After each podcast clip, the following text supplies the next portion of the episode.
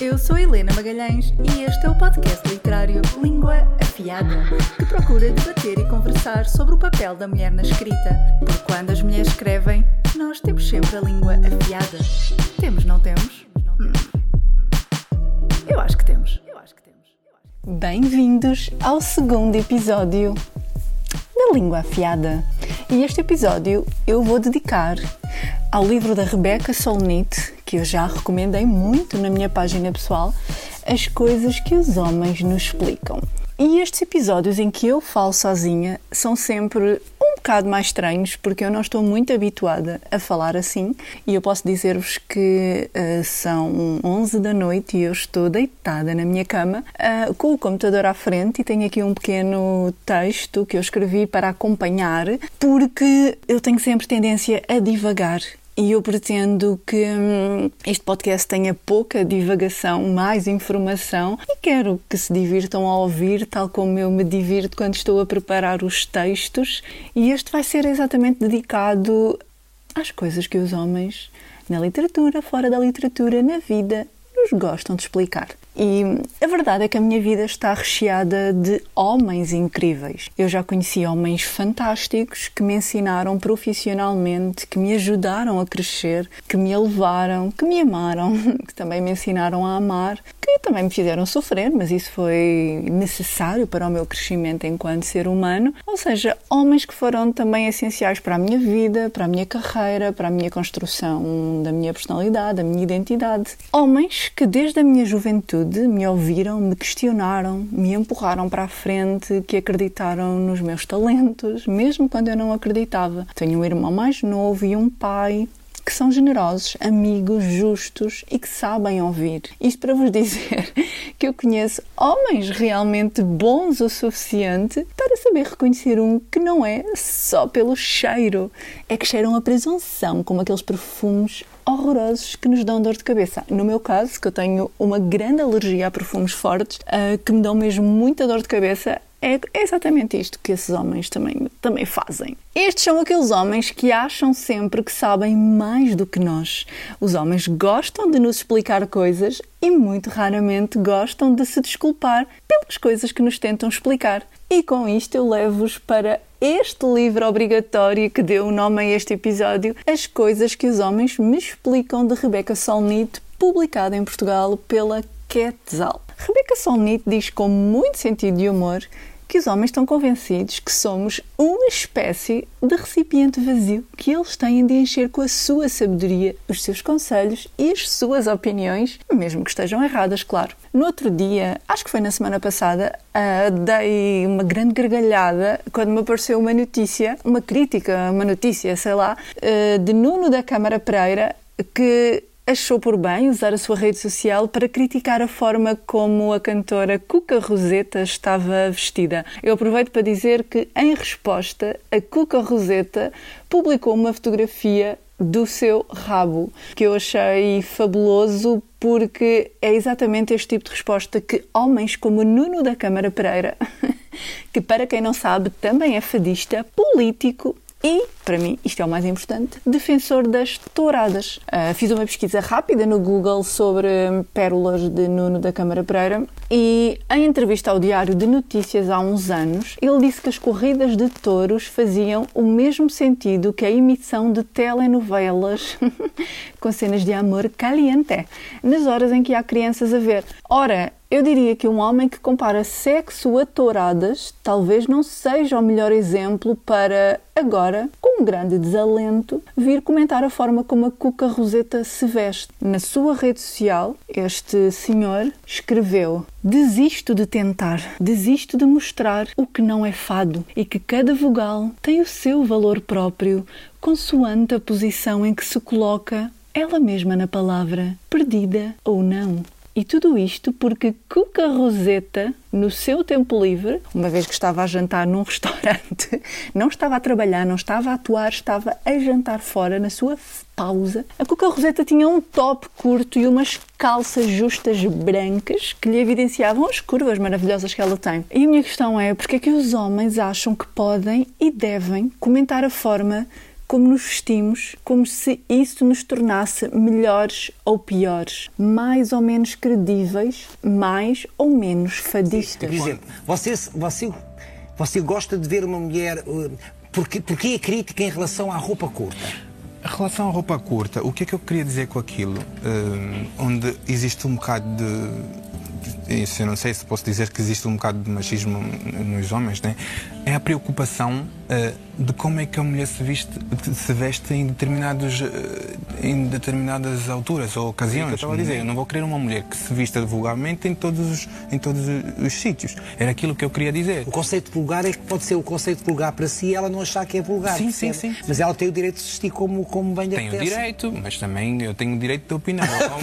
É isto. Este jovem a falar com o Manuel Luís Goxa, julgo que seja um concorrente do Big Brother e, na verdade, isto é um reflexo da sociedade profundamente machista em que vivemos e que se revela nestas pequenas coisas até meio insignificantes do dia ao dia. Os homens não têm de se preocupar com a forma como eles se vestem e se isso vai ou não tirar-lhes valor, porque a sociedade julga maioritariamente as mulheres. Eu aqui há uns dias partilhei um post da escritora inglesa, que eu também não sei dizer o nome dela, Otega Uwagba, ah, mas é uma escritora que, que eu sigo e que também é muito, assim, muito vocal nestes temas, e ela partilhou um post onde ela dizia que a indústria continua a esperar que as escritoras mulheres se conformem a esta ideia misógina e antiquada de usar o vestidinho pelo joelho e a malinha de mão, não é? Para serem levadas a sério. Ah, não pode uma autora tirar uma fotografia em biquíni e publicar um romance literário do caraças? Claro que pode, mas a indústria vai sempre minimizar-nos por isso, porque nós somos sempre muito mais julgadas do que os homens. Os homens não têm que se preocupar com coisas tão triviais como exatamente a roupa, ou a postura,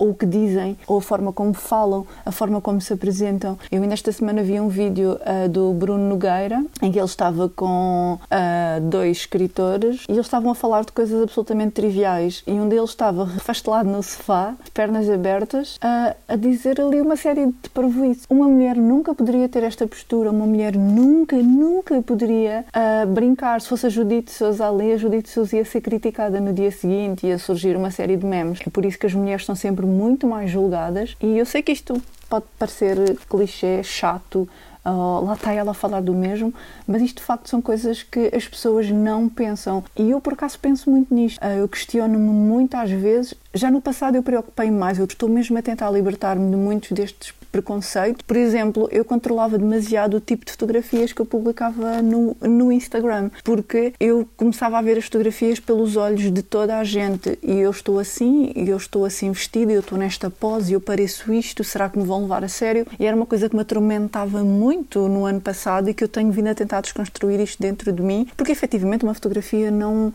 não vai ter, não revela nada sobre se eu sou melhor ou pior, mais ou menos levada a sério, mas a verdade é que revela e as mulheres lidam muito com isto. E hum, até isto fez lembrar-me que há muitos anos ah, eu estive profundamente apaixonada por um tipo que depois acabou comigo porque eu me vestia de forma muito espalha-brasas. E eu nunca me esqueci desta expressão até hoje e sempre me questionei porque é que lhe incomodava tanto que eu usasse calções curtos com botas pelo joelho e porque é que isso me tornava inferior ao ponto de ele achar que eu não era digna do seu amor, porque eu era uma rapariga de 20 anos que usava, usava calções curtos e camisolas cortadas por cima do umbigo. Era uma adolescente, era uma miúda. Hum, isso teve um impacto tão grande em mim que depois dessa altura comecei a, a questionar bastante a forma como eu me vestia. E claro que isso também foi bom porque acabou por me conduzir para uma nova identidade, para me descobrir e para, e para perceber que eu era muito mais do que a minha aparência, não é? Que a forma como eu me mostrava. Mas ele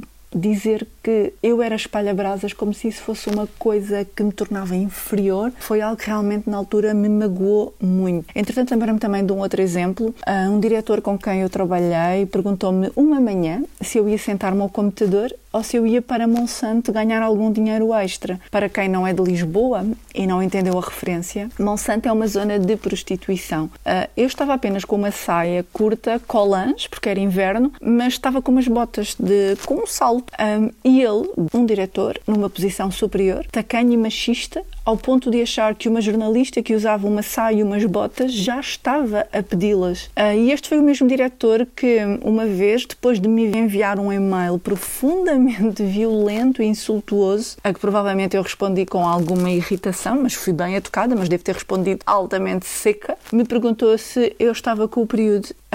eu, na altura, lembro-me que mostrei o e-mail às minhas colegas e nós ficámos, rimos e achámos nojento. Eu limitei-me a apagar e nem, e nem sequer respondi. E hum, neste livro incrível que eu recomendo muito, Rebecca Solnit relembra a piada de Freud sobre a chaleira partida, que eu achei imensa piada, que é algo do género. Um homem foi acusado pelo vizinho de lhe ter devolvido uma chaleira estragada, responde que a devolveu exatamente como ela estava, uma vez que ela já estava estragada e, de qualquer das formas, ele também não a tinha pedido emprestado. Ou seja, sempre que uma mulher diz qualquer coisa incómoda sobre a conduta imprópria de um homem, é constantemente retratada como louca, mentirosa e que nem sequer percebe uma brincadeira. Nós nunca percebemos. Os homens têm sempre que nos explicar e nós somos sempre a chaleira estragada. No ano passado, calhou ouvir um podcast porque algumas, algumas pessoas me enviaram, onde dois homens, que são os autores daquele podcast, estavam a ter uma conversa em a mina cavaqueira sobre eh, a leitura. E eles diziam que em Portugal só se lia merda Uh, porque são as mulheres quem mais compra livros e as mulheres só leem merda. Eu, na altura, com o mesmo sentido de humor com que eles estavam a dizer aquilo, eu chamei-os a atenção de que estavam a alimentar um preconceito extremamente redutor e errado, sendo que os dois tinham livros publicados e certamente não queriam irritar o sexo que mais compra livros, nós mulheres. Ou seja, com sentido de humor. Mas em resposta, eles falaram de mim no episódio seguinte, onde me chamaram, claro, louca, e fizeram questão de dizer que eu não tinha entendido a piada deles, porque nós mulheres nunca entendemos nada. Os homens têm sempre de nos explicar. Depois acrescentaram que eu tinha enfiado a carapuça, porque tenho livros de merda, os quais reforçaram que não tinham lido, mas mesmo assim sabiam que eram livros de merda, porque mesmo sem saberem do que falam, os homens sabem sempre que têm razão. Nós somos sempre a chaleira estragada e Rebecca Solnit brinca e diz ainda que, acima de tudo, a cultura importa. Quando os esquizofrénicos ouvem vozes na Índia, regra geral, essas vozes mandam-nos limpar a casa. As vozes dos americanos dizem-nos para sacarem de uma arma e chacinarem crianças numa escola. Na nossa cultura portuguesa, tremendamente machista, eu fui louca por chamar a atenção de dois homens dos seus comentários machistas sobre o que as mulheres leem. E Nuno da Câmara Pereira acha que pode comentar a roupa de Cuca Roseta e afirmar que ela não é fadista por se vestir assim, como se houvesse um traje obrigatório que as fadistas, mulheres, tivessem de cumprir. Eu, entretanto, fiz uma pesquisa nas revistas cor-de-rosa e o que não falta são notícias destas. absurdas. Maria Botelho Muniz, criticada pela sua roupa, disseram que parecia uma palhacinha. A assistente do preço certo foi criticada por ter curvas e mamilos em destaque. Sara Barradas foi criticada pelo seu penteado, disseram que parecia uma esfregona. Sofia Arruda partilhou uma fotografia e foi criticada por ter a barriga cheia de peles. Ou seja, como Rebecca Solnit diz, a cultura importa, porque em Portugal nós continuamos a alimentar esta cultura de violência contra as mulheres. E claro que infelizmente esta violência também vem por parte de outras mulheres. Mas aqui importa muito a parte em que os homens, a cultura machista em Portugal é uma cultura muito violenta para com as mulheres. Na escrita, claro está, que é onde este podcast acaba por se focar, as vozes das mulheres são altamente criticadas e violentadas por parte de uma indústria maioritariamente dominada por homens. Termina este episódio com uma história que Rebecca Solnit conta no livro e que representa em grande parte a nossa sociedade. Toda a gente conhece a história do menino e o lobo. Em Portugal é conhecida por Pedro e o Lobo. E é a história do menino que contava mentiras, mas em quem toda a gente acreditou nas primeiras vezes que as contou, certo? Depois temos outra história pouco conhecida, a história de Cassandra, irmã de Helena de Troia, que foi amaldiçoada com o dom de fazer profecias nas quais ninguém acreditava. A família achava que ela era louca e mentirosa, e em algumas versões da história trancou-a a sete chaves antes que Agamemnon a transformar numa escrava sexual. Parece um monstro de Stranger Things, mas não.